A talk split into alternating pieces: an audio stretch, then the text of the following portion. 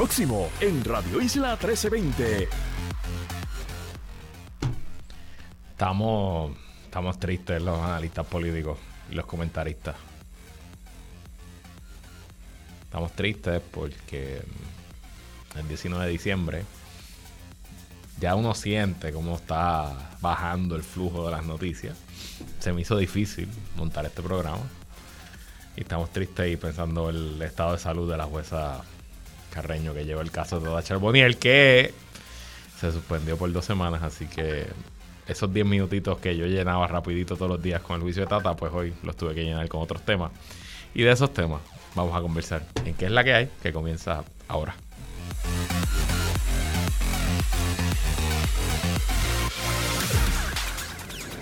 El análisis más potente y completo comienza ahora. Luis Herrero llega prendiendo fuego a los políticos y figuras que se atreven a dañar el país. Radio Isla 1320 presenta ¿Qué es la que hay? con Luis Herrero.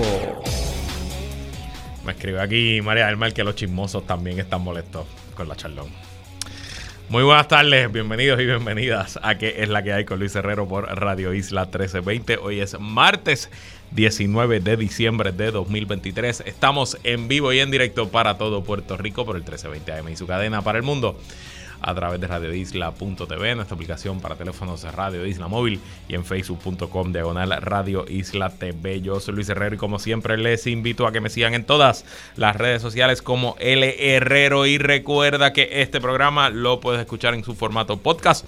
Búscalo como que es la que hay en tu aplicación de podcast favorita para que me escuches cuando a ti te dé la gana y que es la que hay de que vamos a hablar hoy. La pava lleva, llega a acuerdo con suspendido alcalde de Ponce sobre su candidatura. Les cuento los detalles. Jennifer González radica su informe de ingresos y gastos para noviembre y... Uy, les cuento. Son varios los investigados en la Cámara por esquema similar a la Tata Charbonnier, asegura Rafael Tatito Hernández.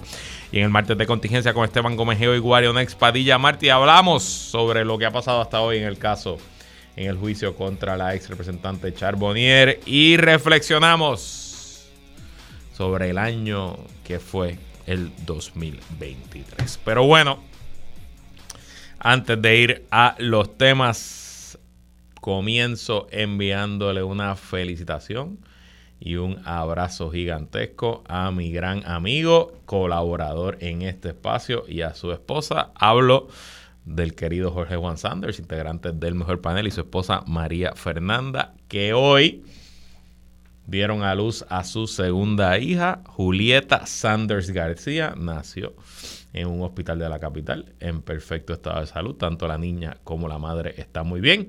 Así que vaya mi abrazo y saludo a ambos. Y bueno, otra niña más se une a la sociedad puertorriqueña en hora buena. Y una noticia que tristemente no la he podido leer, no la he podido leer porque está detrás del el paywall de Bloomberg News. Eh, pero aparentemente el grupo de bonistas de la Autoridad de Energía Eléctrica que perdieron sus alegaciones ante la jueza Taylor Swain, estos son los bonistas que dicen que la Autoridad de Energía Eléctrica le tiene que pagar los 8 mil millones de dólares y la jueza Taylor Swain se fue del lado de la Junta y esencialmente cortó esa deuda de 9 mil, creo que a 3.4 o 3.6 billones de dólares, si no me equivoco. Bueno, pues esos bonitas apelaron a la Corte de Boston, derecho tienen, eso no es noticioso. Lo noticioso es que en el día de hoy la Asociación de Secretarios de Justicia Republicanos se unieron a la demanda como amigos de la Corte del lado de los bonistas. Y yo sé que para ustedes debe sonar contradictorio. ¿Cómo es eso de que existe una asociación de secretarios de justicia republicanos? No se supone que el secretario de justicia sea una persona no partidista. Y en efecto, sí, en Puerto Rico el secretario de justicia, claro, lo nombra el gobernador y lo confirma el Senado. Pero la tradición es que son personas que se quedan al margen de la política pero no creo que en todos los estados, pero en la inmensísima mayoría de los estados en los Estados Unidos, el secretario de Justicia estatal, el Attorney General, es un puesto electivo, un puesto que se escoge en elecciones y, bueno, pues si hay elecciones, sí, hay secretarios de justicia demócratas y hay secretarios de justicia republicanos. Y hay organizaciones nacionales de secretarios de justicia demócratas y hay organizaciones de secretarios de justicia republicanos. Y de hecho, sí, ustedes dirán, pero Luis, hacen campaña, levantan dinero. Correcto, levantan dinero. Y yo tengo colegas consultores políticos, los he conocido en mis convenciones y en la organización a la que yo pertenezco, que se especializan específicamente en carreras de secretarios de justicia y levantan millones y millones y millones y millones de dólares. Y no me consta, no sé qué fue lo que pasó, no fue qué fue lo que ocurrió, no sé. Eh, cómo es que estos republicanos secretarios de justicia terminan del lado de los bonistas, pero no me extrañaría que sea como resultado de algún tipo de negociación, algún tipo de donativo. Estamos en año de elecciones. Y este tipo de organizaciones, al igual que las organizaciones de gobernadores republicanos o demócratas, son eh, organizaciones que operan al estilo de Super PAC. Así que tampoco me extrañaría si a través de esta asociación de secretarios de justicia republicanos o de otro Super PAC veamos también a estos bonistas de la Autoridad de Energía Eléctrica activos ahora en el año eleccionario haciendo campaña por X o Y candidato. Me interesaría saber y conocer la opinión de los republicanos que son oficiales electos en Puerto Rico, obviamente por el PNP, aquí nadie es electo como republicano, aunque Jennifer González está alineada con los republicanos y hace caucus con los republicanos en el Congreso. Y ahora mismo los cuatro candidatos a la comisaría reciente del PNP. Los cuatro son republicanos, así que me interesa conocer su opinión sobre que una organización republicana entre del lado de los bonistas, sobre todo con un tema que es tan importante en la mente del elector como el tema de Luma. Presumo que la prensa eh, indagará más sobre este tema y tendremos reportajes mañana en la prensa local sobre esta intervención de los republicanos. Y bueno, como les dije en la introducción del programa, hoy no tenemos actualizaciones del juicio contra la representante María Milagros Tata Charbonnier. Eh, temprano en la mañana, el eh, juez presidente del Tribunal Federal en La Charlón, el juez Arias, eh, entró a sala y le informó al jurado, al público, a las partes y a la prensa que estaba allí que la jueza Silvia Carreño, quien preside el juicio contra Tata, está indispuesta de salud y no va a poder continuar con el proceso por lo menos durante las próximas semanas. Así que el juicio queda suspendido a corto plazo hasta el 4 de enero del 2023. Estas son cosas que pasan, los jueces son humanos, se enferman como cualquier otro y bueno, pues sin la juez no se puede llevar el caso. Así que no creo que haya mucho que analizar, ni buscar aquí eh, teorías de conspiración, ni eh, motivaciones detrás de por qué se canceló, más allá de pues, que la jueza está enferma, a lo mejor tiene COVID, a lo mejor tiene influenza, a lo mejor se cayó en la casa, quién sabe. Eh, y tampoco creo que esto afecte el, el desempeño final del caso. Son solo buenas noticias, obviamente, para la acusada, porque pues, puede pasar la Navidad y el año, el año nuevo en su casa sin empezar en el juicio. Y también son buenas noticias para los jurados, que no tienen que estar trabajando hasta el viernes. Y ya la jueza había dicho que el único día libre que iban a tener era el 25 y el 1. Así que eh, por lo menos también ellos, los jurados, los y las integrantes del jurado, pues pueden irse a su casa a disfrutar de la Navidad. De todos modos, aunque no tengo hoy nada que decirles de qué pasó en la sala, sí vamos a analizar lo que ha pasado hasta ahora, por eso lo haremos luego de la pausa con Wario y Esteban en el martes de contingencia. Bueno, y vamos con los temas, comenzando en el Partido Popular Democrático, había, había y hay todavía mucha incertidumbre en dicha colectividad, en el PPD, con la candidatura a Ponce, específicamente luego de que el alcalde Luis Irizarry Pavón fuera suspendido de su puesto tras ser encontrado con causa para arresto en un caso que se le acusa por corrupción, un caso muy serio con evidencia bastante seria. Como saben, hace dos domingos el alcalde había anunciado desde Ponce su candidatura, había hecho un evento público y había radicado junto a lo que será su plancha de legisladores municipales si aparecen en la papeleta de aquí al 2020. Y todos estábamos preguntándonos cuál iba a ser la decisión del Partido Popular Democrático, si iban a calificar, si iban a permitir que el alcalde apareciera en la papeleta. También estábamos todos preguntándonos si iba a surgir algún retador para el alcalde y, y si iban a haber primarias en el Partido Popular Democrático. Bueno, pues hoy el partido informó mediante comunicado de prensa y con una foto que envió que el alcalde y la colectividad firmaron un acuerdo donde esencialmente el partido se compromete a calificar al alcalde, a permitirlo como candidato en esta etapa. Recuerden que al alcalde solamente le pesa una orden de arresto, lo que es la regla 6, ¿verdad? Que es el primer, la primera etapa en el proceso criminal en Puerto Rico y que es una etapa que eh, francamente pues es muy eh, no, no quiero decir que es muy sencilla, pero es la más sencilla para las autoridades probar porque simplemente lo que tienen que traer es la famosa cintila de evidencia. Y yo les he comentado aquí, aunque yo estoy bastante claro en que las eh, acusaciones contra el alcalde y la evidencia del caso es muy robusta y probablemente el alcalde no tenga buenas probabilidades de salir airoso en este tema. Eh, pero una cosa es el caso particular del doctor Elizarre Pavón y otra cosa es que en general, porque un FEI acuse a un político o una política que eso lo inhabilite de ser candidato, pues eso me parece también que es un precedente peligroso porque le da demasiado poder a una oficina de fiscalía que opera políticamente y no hay que ser solamente un ciego, tendría que ver que esa oficina no opera políticamente. Eh, así que estaba un poco pues consternado, quizás en conflicto sobre, por un lado, lo sustantivo y lo serio de las alegaciones contra el alcalde, pero por otro lado, el precedente que establecería si el PPD permite que sea el FEI el que decida quién puede ser candidato o no de su colectividad. Así que el Partido Popular decidió hoy picar el bebé por la mitad y buscar un punto medio entre ambas posiciones. Y le permitieron al alcalde el alcalde va a ser calificado con un caveat. Y es que si el alcalde es encontrado con causa para ir a juicio, el alcalde, recuerden, el proceso criminal en Puerto Rico tiene tres etapas. Los delitos graves, los menos graves distintos, pero aquí hay delitos graves. Primero, la famosa regla 6, causa para arresto sin tila de evidencia.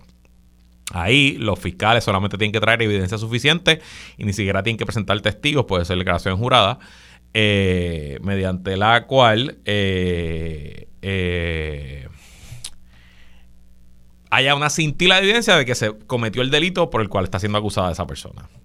Paso 1. Paso 2 es la vista preliminar, la famosa BP, donde ahí el estándar es preponderancia de la prueba. Esencialmente que el juez que ve la evidencia crea que hay un 50% más uno de probabilidad de que los delitos a los que el Estado imputa fueron cometidos. En ese caso ya sí hay que sentar testigos y presentar cierta prueba no toda la prueba que se vería en un juicio, obviamente. Y si se le encuentra causa para juicio, pasamos a la tercera etapa, que es el juicio, donde ahí ya, más allá de todas dudas razonables, o sea, estamos hablando de 100%, el juez o el jurado, lo que decide el acusado, determina si la persona es culpable o no culpable. Pues lo que el partido decidió es que si en esa vista preliminar que hoy está citada para finales de enero, si no me equivoco, para el 29 de enero, si en dicha vista preliminar eh, se le encuentra causa para el alcalde, el alcalde firmó un compromiso de que él renunciaría a la candidatura y le permitiría al partido entonces reasignar esa candidatura a otro candidato o candidata. En el acuerdo también firma, y estoy leyendo en nuestro portal radioisla.tv, el representante Ángel Tito Furquet. El acuerdo establece que la certificación de Irizarry Pavón está condicionada al resultado de la vista preliminar de enero del próximo año. De haber una determinación de causa para juicio o la vista es suspendida más allá de una fecha estipulada en el mismo, que entiendo que es el 28 de febrero, el, el alcalde renunciará voluntariamente a su candidatura y la pondrá a disposición del PPD. El acuerdo incluye al representante Ángel Tito Furquet, que es representante de Ponce del distrito 24, que es un distrito representativo urbano en Ponce, un distrito compacto que incluye pues básicamente la zona urbana, el casco viejo de Ponce, etcétera pues el acuerdo incluía representante que se rumoraba que estaba también interesado en retar al alcalde y ir a primaria por la alcaldía. Pues dice aquí que el acuerdo incluye representante para que en vías de garantizar la victoria y en aras de evitar situaciones que laceren las posibilidades de triunfo, este radique a un segundo término para la Cámara de Representantes para no crear una primaria en este momento. Sabemos del interés del representante Furquet para aspirar a la alcaldía de Ponce. En el caso de que el doctor no lo haga, en vías de proteger la institución en Ponce, le acordamos con el representante Furquet radicar para un segundo término y esperar el resultado de la vista preliminar para tomar una decisión final y firme. O sea que hoy Tito Furquet, el representante, radicó para su reelección como representante del Distrito 24, pero todo está en remojo esperando al resultado de esa vista preliminar. Esencialmente, el alcalde se fue all puso todas, todas sus fichas en la mesa y dijo, bueno, yo estoy confiado que la evidencia y mis abogados me van a sacar bien en esa vista preliminar, va a haber no causa y me quedo como alcalde y me quedo como candidato. Aquí hay varios peligros. El primer peligro es que esto es un acuerdo entre el Partido Popular, el alcalde de Ponce y Tito Furquet. Si apareciera otro candidato que quiere radicar para la alcaldía de Ponce, pues va a haber primaria, independientemente de lo que pase en la vista preliminar. ¿Quiénes pudieran ser esos candidatos? Bueno, se habla de Rafi Sayas, el hijo de Ico Sayas, que aspiró contra el alcalde Iris Arribabón en el 2020 en primarias y perdió. Creo que Ico Sayas ha estado en la estación esta semana. confieso que no he escuchado eh, sus entrevistas, así que no, no, sé lo que ha dicho. Pero Rafi es una persona muy conocida, lo conozco desde hace años, una buena persona, sería un buen candidato. El alcalde le ganó en su primaria cómodamente, pero no fue una primaria que lo descalifica, por el contrario. Y la otra posibilidad es la alcaldesa interina Marlese Cifre. La alcaldesa ha estado muy activa desde que se nombró alcaldesa interina, luego de la, de la suspensión del alcalde. Este fin de semana, los ponceños y las ponceñas disfrutaron de un weekend lleno de eventos y actividades navideñas en La Guancha, con artistas de primer orden, eh, fiestas gigantescas, repletas hasta de tepe a tepe, todas con fotos muy visuales y muy prominentes de la alcaldesa interina. Y me han contado amigos en Ponce de que ella le interesa, que lo está pensando seriamente y le interesa radicar. Recuerden, las radicaciones cierran el 2 de enero. Y bueno, si de aquí al 2 de enero o Rafi Saya o Marlise, Cifre radican, bueno, pues hay primaria independientemente de este acuerdo por el Partido Popular.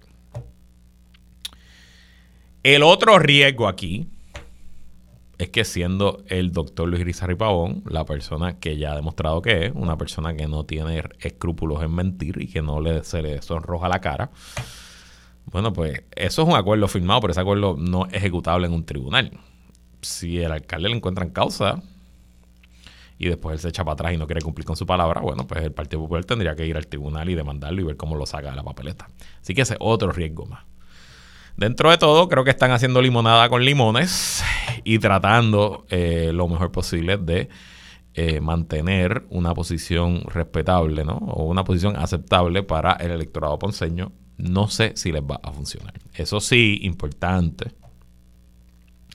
Creo un poco que aquí el PPD tiene un escudo de críticas de otros partidos, sobre todo de los partidos emergentes, porque esencialmente el alcalde de Ponce hoy, aunque los delitos son muy diferentes, y yo creo que el caso también del alcalde es muy sólido. El caso que les voy a hablar es bastante flojo. Pero hoy, esencialmente, el Movimiento Victoria Ciudadana tiene la misma situación que tiene el PPD con el alcalde de Ponce eh, con Mariano Gales. Que Mariano Gales se le encontró causa para arresto, esa misma regla 6, en varios de los delitos. Y hay otros delitos que la vista creo que es esta semana o la próxima donde eh, no se encontró causa en la primera, el primer turno del debate, pero la fiscalía puede ir de nuevo y va en alzada, lo que se dice en alzada, a ver si encuentra causa en esos delitos. Así que esas son la situación en Ponce. Veremos, veremos cómo se desarrolla. Y hoy, el, yo no hablé de esto el lunes, pero el periódico El Nuevo Día que lleva todo el cuatrenio haciéndolo. Esto no era lo que hacían antes, pero este cuatrenio se, han dedicado a cubrir los recaudos de los candidatos y los partidos eh, según van pasando los periodos de informe del contrato electoral. En año no electoral, los informes se radican cada trimestre. Pero ya estamos oficialmente en el año electoral porque, aunque, no, aunque es el 2024, desde noviembre para acá estamos un año de las elecciones y eh, sobre todo en las candidaturas a la gobernación, ahora los informes de los candidatos se tienen que radicar mensual. Eh, y ya el gobernador había radicado, Jesús Manuel había radicado, Juan Dalmado había radicado, este, Zaragoza había radicado, eh, Javier Jiménez, toda esa gente había radicado el de noviembre, excepto Jennifer González. Jennifer González había pedido prórroga y pues hoy radicó su informe. Leo del nuevodía.com, la comisionada residente en Washington, Jennifer González, recaudó durante noviembre 90.490 dólares con 29 centavos para su precandidatura a la gobernación del Partido Nuevo Progresista. De acuerdo con el informe de ingresos y gastos sometido ante el Contralor Electoral, 63.697 de los 90.490 recaudados fueron donativos individuales. Otros 20.500 resultaron de un acto político llamado Anticipo Navideño que la comisionada residente llevó a cabo el 12 de noviembre. Los restantes 6.742 los reunió gracias a la venta de mercancía, incluye el documento y se le pasó a la periodista que 11.000 de esos 90.000 fueron una transferencia de la cuenta de banco del comité de Jennifer González a Washington a el comité ahora a la gobernación, algo que es completamente legal. O sea que realmente levantó 80 mil, 79 mil dólares. Y oígame, 79 mil dólares para usted y para mí es un montón de dinero. El problema que tiene Jennifer González es que en ese mismo mes el gobernador Pelusi levantó 300 y pico mil dólares. Y el otro problema que tiene Jennifer González es que esos 90 mil que, que levantó, gastó 40. Así que realmente limpio, limpio, limpio, lo que levantó fue 50 mil dólares. A este ritmo, la comisionada reciente no termina el año con un millón de dólares en el banco. Y a este ritmo, el gobernador Peluisi probablemente termine el año con 4 millones de dólares en el banco, quizás 5. Así que la primaria del dinero se ha ido consolidando cada vez más a favor del gobernador Peluisi y bueno, en la política, en la política electoral sobre todo, el pecado capital de una campaña es llegar al día de la elección y que todavía te quede dinero en el banco. En una elección uno va a gastar todo el dinero que tenga, sea mucho, sea medio, sea, sea poco. Y yo les garantizo que el gobernador Peluisi se va a gastar esos 5 millones que tiene hoy, más lo que levante de aquí a la primaria. Y Jennifer González, por lo menos hoy, no parece que va a tener las municiones ni los recaudos para combatir peso a peso al gobernador Pierluisi. A lo mejor el gobernador está confiado, su director de campaña de Inmundo piensa que está, está resuelto y no gastan todo ese dinero y guardan algo para la elección general. ¿Quién sabe? Pero si yo fuera director de esa campaña, yo me estaría preparando para gastar el 100% del dinero que tengo disponible y ganar esa primaria a como de lugar. Y después yo sigo siendo gobernador, sigo siendo incumbente, la misma gente que me donó y la gente que le donó a Jennifer también vendrán a donarme de nuevo y levantar el dinero que tenga que levantar para ganar la elección general. Y claro, estoy hablando de Jennifer y Perluisi porque ellos están corriendo en primaria. Pero ojo al resto de los candidatos. Del Partido Popular sobre todo. Ya quisieran ustedes levantar los 90 mil que levantó Jennifer está todo el mundo atrás y no avanzan. Incluso Juan Dalmau, que el PIB ha levantado una cantidad de dinero respetable, y de hecho es el partido que más dinero ha levantado, pero Juan Dalmau no ha levantado tanto dinero tampoco. Ni Jesús Manuel, ni Juan Zaragoza. Juan Zaragoza se hizo un préstamo de su dinero de 65 mil dólares, que pues que está bien, los tiene, chévere, pero 65 mil dólares no es nada contra 5 millones. Hay que apretar, mis hijos, hay que apretar y cogérselo bien, bien, bien en serio. Porque tristemente, en nuestro sistema, casi siempre gana el que más dinero levanta. Como les gusta decir a unos cuantos tuiteros por ahí, el capitalismo siempre gana. Vamos a una pausa y regresamos con el martes de contingencia aquí en Que es la que hay. Sigue conectado con Radio Isla 1320. Estás escuchando ¿Qué es la que hay? Con Luis Herrero. Somos el sentir de Puerto Rico. Entramos en aguas profundas con Guarion Padilla Martí y Esteban Gómez Geo. Esto es Martes de Contingencia. Como todos los martes, conversamos con los integrantes del podcast Plan de Contingencia. No hemos dado con Esteban, pero aquí está. Guarionex Padilla Martí. ¿Qué es la que hay? ¿Dónde anda Esteban? Pues mira, no sé dónde está Esteban, pero yo sí sé que estoy saliendo de trabajo, así que un saludo Herrero, un saludo a Esteban donde sea que se encuentre y un saludo a toda nuestra radio audiencia. Bueno, espero que Esteban esté muy bien y que simplemente sea que se le adelantaron las navidades y confundió el calendario. Eh, aprovecho para informarle al público que este va a ser el último plan de contingencia de este año. Nosotros nos vamos a coger un brequecito de dos semanas. De hecho, hay varios, hay uno o dos planes de contingencia que van a repetirse en los próximos en esas dos semanas, porque hice unos compendios de lo mejor del 2023. Creo que el plan de contingencia de después del ataque de Hamas del 7 de octubre, creo que se cayó en, entre los que vamos a repetir. Pero así que, eh, Wario, y bueno, pues Esteban, no, no sé si lo encontramos, si, lo, si damos con él de aquí al final del programa, pues entra. Eh, se despide el 2023. Vamos a empezar con Tata. Em, ¿Qué te ha parecido todo lo que ha circulado en, ¿verdad? Porque uno piensa que, ya, tenemos a Esteban, ajá, bueno, Esteban, no estábamos hablando mal de ti. Bienvenido, Esteban Gómez, que es la que hay. todo bien, todo bien. Y si hablaron de mí, todo lo que escucharon fue real y peor. Pero, pero que estés estábamos aquí hablando que nada, que a lo mejor te confundiste el calendario. Pero como Wario llegó primero, empiezo con él. ¿Qué te ha parecido este proceso hasta ahora, el caso judicial contra la ex representante Tata Charbonnier, el Guario Nex Padilla, Martí? Pues mira, por un lado me parece genial que se ha estado ventilando públicamente todo este esquema de corrupción que no se limita a Tata Charbonnier y que como podemos ver tiene unas claras conexiones con el Cano, que como todo el mundo sabe es un colaborador, o en el arco popular es un chota. Eh, dicho eso, eh, donde hemos estado viendo eh, de una forma clarísima todo este esquema de corrupción, lo otro que me parece que es importante puntualizar es la hipocresía de la representante Tata Charboniel que sale a la luz después de que se haya investigado este esquema de corrupción del que ella fue partícipe y que involucró directamente a su familia. Así que ese escudo moral que ella utilizó contra muchísimas personas desde el cristianismo se vino abajo y se vino abajo desde su arresto. Pero lo que hemos estado viendo los últimos días yo creo que nos debe de preocupar, eh, sobre todo porque mostró una cara, utilizó la religión para defenderse e impulsar unos ideales eh, y unas ideas que muchas veces eran contrarias a las mayorías sociales, quitándole incluso derechos a esas minorías sociales que en estos momentos se encuentran vulnerables y que su discurso era uno, pero a su accionar fue siempre totalmente distinto. Esteban.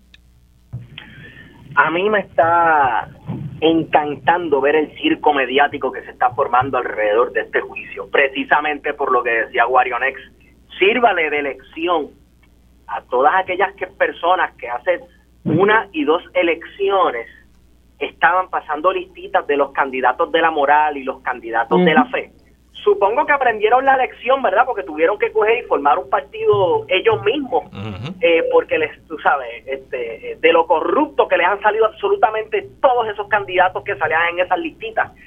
Eh, y deja que empiecen a salir también los de Proyecto Dignidad, porque, este, bueno, olvídate. Eh, anyway. Tú los conoces mejor que nosotros, así que lo dirás por ahí. No, no, no, no, no, yo no los conozco, pero nada, por los frutos se le ha conocido a todos aquellos que salen en las listas de los candidatos morales y esa misma gente fue la que fundó su propio partido, pues bueno, sirva de elección. Nada, este, me encanta la mediatización de este caso, me encanta ver cómo una persona que había utilizado precisamente un sentido de superioridad moral ante sus contrincantes políticos caer por precisamente las mismas inmoralidades que ella señalaba en otras personas. Y fíjate tú que no va presa ni por gay, no va presa ni por lesbiana, no va presa ni por ser de esto ni de lo otro, va presa por pilla. Es una pilla y es una pilla cristiana. Pero bueno, por los pillos murió Cristo, ¿verdad? Cristo perdonó al ladrón que estaba en la cruz, así que aún hay tiempo para arrepentirse y recibir el perdón de Dios. Ahora, ante el sistema terrenal de la justicia, va a tener que pagar cuenta. Otra cosita que mencionó Guarionex sobre el cano. Fíjate tú, que eh, del Cano hablaban ciertas figuras de la música urbana vinculados al bajo mundo que, que ahora no están presentes, ¿verdad? Fueron a peor o mejor eh, morada. Y hablaban de no, que ese es de verdad, que, que ese es de los nuestros, que ese que es ese tipo brega, etcétera. Se sabe que recibió apoyo de, digamos, del bajo mundo para ganar su elección. ¿Cómo se sentirá el Cano ahora que está choteando hasta el gato en los tribunales? ¿Verdad? No, no, se sentirá muy bienvenido ahí en Cataño. Estuvo hablando del Cano, obviamente, no sé si la escucharon, pero vieron que Elías Sánchez rompió el silencio y dio una entrevista y salió en un podcast del Tele 11. Y entre las preguntas que le hicieron, le preguntaron sobre los alcaldes acusados y todo el asunto, y le preguntaron que si. Y él dijo, ¿alguno te sorprendió? Y le dijo, me sorprendió, sí, Ángel Pérez me sorprendió, bla, bla, bla. Y después le preguntaron, ¿y el Cano? Y dijo, no, fíjate, no, ese, ese no, me, no me sorprendió. Eh, no es coincidencia, ¿sabes? Todo el mundo sabía que, que, el Cano estaba bregando y de hecho, eh, eso, esos últimos años de Rosselló, hijo en la política, fueron los años en los que se antagonizó eh, a la figura de Carmen Yulín con la figura del Cano, ¿verdad? Y no pretendo ahora eh, tirarle un toallazo a Carmen Yulín, pero era evidente que aquí habían otras cosas pasando que no necesariamente teníamos todos los conocimientos que tenemos ahora, ¿verdad?, sobre el caso del Cano, pero la realidad es que había una intención mediática eh, de parte del PNP de convertir al Cano en una figura política relevante, a pesar de que, de que en términos generales, no, no por el municipio, sino que en términos de su, de su proyección como político era una persona totalmente marginal en la política puertorriqueña, más allá de la exposición que recibió. Eh, precisamente por ese antagonismo que se creó entre, entre el Cano y Carmen Yulín. Yo recuerdo muy bien que el Cano se inventó las fiestas, eh, durante las fiestas del alcalde de San Sebastián, se inventó con Carmen Yulín. las fiestas de Cataño, y la idea de verdad que la gente cogiera la lancha de Cataño de camino al viejo San Juan y montaban todo un espectáculo y allí fue el gobernador, y allí fue desarrollo económico, y allí fue turismo. Y sí, sí, recuerdo muy bien que tenía, tenía el apoyo, pero bueno, así son las cosas. Y saben otra eh, eh, detallito que me ha llamado bastante la atención es que más allá de lo pilla o lo corrupta o lo que el adjetivo que usted quiera decir sobre la honestidad de Tata Charbonnier, los testimonios y las grabaciones que han, han pasado por evidencia también demuestran de que era una persona bastante mala en el trato personal a su esposo, en el trato personal a sus Ay, Dios mío. Tú leíste eso de lo del viaje, que yo me voy para donde me da la gana y te voy a que estoy, estoy loco por salir de ti, a su, a su, marido de 35 años. En parte, en parte un poco todo esto comienza porque Jonathan Alemán, el director de su oficina, que era a su vez amante de la coacusada Francesa Acevedo, se molestó por la forma y manera en que la representante trataba a Francesa Acevedo. Y yo me imagino que quizás es un acto de, de, gallardía y de, y de y de caballerosidad perdida, pues él fue a defender a su amada y decidió llamar al FBI y explotó esto como explotó, pero, pero interesante, ¿no? Un poco cómo es las figuras públicas que se nos presenta. Oye, Tata Charbonnier llevaba casi 20 años en la vida política. Ella comenzó como secretaria general del PNP bajo Pedro Rosselló en el 2003, cuando Rosselló regresó. Eh, y siempre se nos presentó como una mujer de familia. de cristiana. Así mismo. Correcto, correcto. Pero fíjense, fíjense ustedes, eh, esto es parte de unos cambios que se han dado y se seguirán eh, viendo dentro del Partido Nuevo Progresista. Ya el Partido Nuevo Progresista no es el partido de la moral y la fe y ya no lo predica ya no lo predica porque sabe cuál es la consecuencia de hacerlo. Son todos unos corruptos, todo el mundo lo sabe. Así que supongo que para este ciclo electoral tomarán pues el mismo discurso de los derechos humanos y la igualdad y este tipo de cosas que nadie les cree. Ahí los populares, por ejemplo, validaron la candidatura del alcalde acusado y suspendido de Ponce. alcalde de Dios. Tampoco, tampoco podemos hablar de que hay muchas diferencias, ¿verdad?, entre partidos y eso es una cosa importante señalarla, ¿verdad? Porque también este alcalde ha estado utilizando particularmente eh, él y, su esposa, la primera, la primera dama, ¿verdad? En términos formales de la ciudad de Ponce, el cristianismo para justificar también sus acciones y perseguir, dicho sea de paso, con una supuesta superioridad moral. Sí, no, pero lo que importa son los gigantes. Eso es lo feo, eso, es lo que, eso es lo que importa. Yo se lo he dicho muchas veces a nuestra audiencia. Mientras más profundo debajo del brazo tiene la Biblia, el político, la política, más repelillo me da. Así es. O como, como dice el dicho, Dios, protégeme de tus seguidores, que lo demás me encargo yo. Vamos a una pausa y cuando regresemos, como este es el último, el último martes de contingencia del año, vamos a reflexionar sobre lo que fue el 2023 y lo que depara el 2024 con Wario y Esteban en el martes de contingencia aquí, porque es la que hay. Sigue conectado con Radio Isla 1320. Estás escuchando ¿Qué es la que hay? Con Luis Herrero. Somos el sentir de Puerto Rico. Seguimos con el análisis en Radio Isla 1320. ¿Qué es la que hay con Luis Herrero? Regresamos y seguimos conversando como todos los martes con Esteban Comejeo y Guario Next Padilla Martí del podcast Plan de Contingencia en el martes de contingencia y se está sintonizando ahora. Les informo que este es el último martes de contingencia del 2023, que las próximas dos semanas estaremos con programas grabados. Así que aprovechando que es el último segmento que estaremos con Wario Esteban, hagamos un poquito de reflexión sobre lo que fue el 2023. ¿Qué saldo nos deja este año preeleccionario en Puerto Rico y sí, también en el planeta entero, Esteban?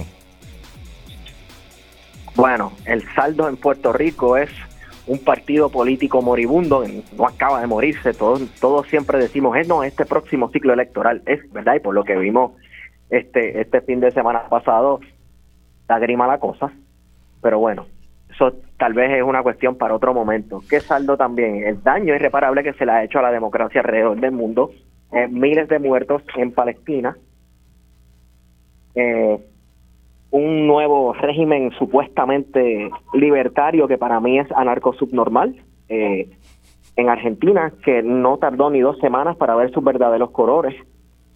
Eso, entre otras cosas. Wario. Mira, eh, como señala Esteban, yo creo que un balance que podemos hacer de este año 2023 de camino hacia el 2024 es que la democracia se encuentra totalmente eh, perdida, ¿verdad? Sin ningún tipo de valor en gran parte del mundo y Puerto Rico no es la excepción. Hay una crisis grandísima de representación y creo que nos encontramos en una crisis democrática sin precedente, incluso la, la, que se produjo en la década de los 30, eh, vinculada no solamente a la Gran Depresión, sino a otras situaciones como la misma Primera Guerra Mundial, superan por mucho lo que está pasando hoy en día. La polarización, la fragmentación e incertidumbre siguen siendo muy fuertes eh, en el mundo, pero en Latinoamérica aún más. Eh, mencionaba Esteban el caso puntual eh, de Argentina, que comienza con un nuevo eh, gobierno supuestamente anarcocapitalista, pero también terminamos el año en Latinoamérica con un rechazo rotundo al proceso constituyente, fueron ya dos rechazos, y Chile dejó a un lado ese proceso constituyente eh, y tendrán que esperar hasta, hasta próximas elecciones presidenciales donde se vuelva a convocar algún tipo de mecanismo que reforme o haga una nueva constitución. Eh, en el caso de Perú todavía sigue eh, abiertamente una, una dictadura en ese país donde la presidenta sigue tomando una serie de determinaciones de forma cuestionable, eh, sin que la comunidad internacional, no solamente la vea, haya hecho mucho eh, después de la salida de Castillo. la situación en la frontera entre Venezuela y, y Guyana sigue bastante tensa a pesar de los entendimientos que se establecieron hace unos días entre el gobierno de Caracas y Georgia, ciertamente puede eh, terminar en algún tipo de conflicto eh, militar eventualmente. Y terminamos un año no solamente con la integración de Bolivia eh, en el Mercosur, sino que, según estaba leyendo hace, hace unas horas, Brasil se va a convertir en la octava economía eh, del mundo. Así que me parece que el balance es mixto, pero en términos democráticos, que es lo que puntualizaba Esteban, me parece que es preocupante, porque hemos estado hablando de Latinoamérica, pero en el caso de Puerto Rico, pues la tenemos peor, sobre todo porque en un contexto donde tenemos un déficit democrático eh, y que se asoman proyectos como Proyecto Dignidad, valga la redundancia, pues es bastante preocupante que la salida institucional sea esa, sobre todo porque evidentemente no hemos hablado muchísimo de eso, Puerto Rico tiene eh, una crisis grandísima de representación donde la apatía política nos puede llevar, como fue el caso de Argentina, a, que quizás ciertas mayorías sociales decidan escoger la salida del proyecto de dignidad eh, y que quizás puede costarnos muchísimo. Eh, interesante todas esas esas eh, reflexiones. El año que viene, 2024, eh, hay elecciones por un tubo y siete llaves. Estoy aquí leyendo una historia de la nación de Argentina que casi la mitad de la población mundial irá a las urnas en el 2024, obviamente en Estados Unidos y en Puerto Rico, pero hay elecciones en El Salvador, en Uruguay, en México, hay elecciones en Venezuela, técnicamente, vamos a ver qué pasa ahí. Hay elecciones en Rusia, sí, ya sabemos quién va a ganar ahí. En India, eh, casi mil millones de electores, la democracia más grande del planeta. Eh, así que obviamente pues hay, hay mucha inestabilidad, muchas cosas pasando y demasiadas demasiados fuegos a la vez a, nivel global. Eh, yo grabé un programa que no ha salido todavía con Heriberto Martínez de análisis de, la, de resumen económico del año. Y una de las cosas que él me dijo cuando lo grabamos fue que pues que a él le sorprendió que el conflicto entre Israel y Palestina no disparó el precio del petróleo. Claro, pero eso fue hace dos semanas cuando lo grabamos, que en efecto el petróleo estaba bajando, pero hace tres días comenzaron los ataques de parte de los grupos hutíes en, en Yemen a los barcos que están usando el mar, que usan el Mar Rojo para llegar al canal de Suez y el precio del petróleo de ayer para hoy se disparó en parte por esa inestabilidad y eso esos elementos que no están eh, en, el, en el panorama y que de momento de un día para otro nos sorprenden. Y en general yo creo que sí que vamos a, un 2024 de mucha volatilidad, eh, un 2024 eh, donde la inmensa mayoría de las democracias no se sabe qué va a pasar y que cualquier resultado es, es posible. Hay excepciones, obviamente en México a mí me parece obvio que Morena revalidará y que Claudia Sheinbaum se convertirá en la primera eh, mujer presidenta de los Estados Unidos mexicanos. Eh, pero eso no es necesariamente por tendencias globales, al contrario, es una es anti tendencia global que un partido incumbente esté con los números que tiene Morena, que un gobierno incumbente tenga los números de aprobación que tiene Andrés Manuel López Obrador y habla un poco de la calidad de su gobierno y por qué el pueblo lo está favoreciendo. Pero más allá de esa excepción, en los demás lugares estamos viendo pues, pues muchos muchos asuntos. ¿Qué esperan del 2024, Esteban? Profundización de, de esta crisis eh, de sistemas representativos, eh, erosión de los sistemas gubernamentales. A mí, como decía Guarion ahorita, esto se me está pareciendo mucho a la década del 30, donde surgen un montón de fuegos a apagar y nuestros sistemas, ¿verdad? Las contingencias, valga este la, el pun, ¿verdad? Las contingencias que hay no sean lo suficiente para apagar dicho fuego y que las opciones más radicales en el malo sentido de la expresión sean quienes este logren entre comillas apagar esos fuegos. Yo creo que va a haber una radicalización y, eh, hacia la derecha que hemos visto la tendencia en los últimos tres años hacia eso, ¿verdad? Este, así que sí, eh, para el 2024, bueno, en Puerto Rico tenemos, ¿verdad? Un panorama político, eh, no diría que complicado, pero, ¿verdad? Único, por lo menos en estos últimos 20 años. Vamos a ver qué sucede aquí. Este, pero yo no, en cuanto a globalmente hablando, hay que estar con el ojo bien abierto, porque yo no, no, no tengo mucho optimismo en, en sentido global. Wario. Pues mira, igual eh, no tengo mucho optimismo de este 2024. Ciertamente, en el caso de Puerto Rico, en términos electorales, mi única, mi única esperanza, y, no lo digo como algo personal, es que el Partido Popular no quede inscrito. Pero más allá de eso. Les piel, les piel, sal de ese cuerpo, les piel. Si usted está en Twitter, si usted está en Twitter, usted sabe quién es les piel. No tengo muchas expectativas del proceso electoral. Eh, ciertamente creo que nos encontramos en una coyuntura bien difícil, sobre todo porque Proyecto Dignidad ha hecho un trabajo importantísimo de base eh, y no con eso quiero menospreciar ese trabajo de, la alianza, ¿verdad?